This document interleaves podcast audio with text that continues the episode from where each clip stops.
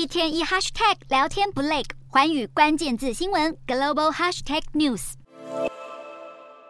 超市小货车准备出发，但它不是要去补货，而是要创造更多的业绩。日本静冈县一家连锁超市在新冠疫情期间推出了移动超市的服务，就是用小货车把商品运到社区或者偏乡。由于当地有许多年长者，所以移动超市也可以照顾到这些不方便出远门的潜在客户。看起来小小的移动超市，却贩卖四百种商品。虽然每件商品都要着收十日元，大约两元台币的费用，但考量到移动超市大老远进入社区，大部分的顾客都欣然接受。跟刚开始相比，平均每个人都增加了百分之三十的购买金额。超市也预计今年将达到一亿日元，大约台币两千一百万的业绩。移动超市早就已经是偏乡和山区的重要购物方式，但随着城市地区也有越来越多行动不方便的银发族，这一项贴心服务也为他们的生活带来更多便利。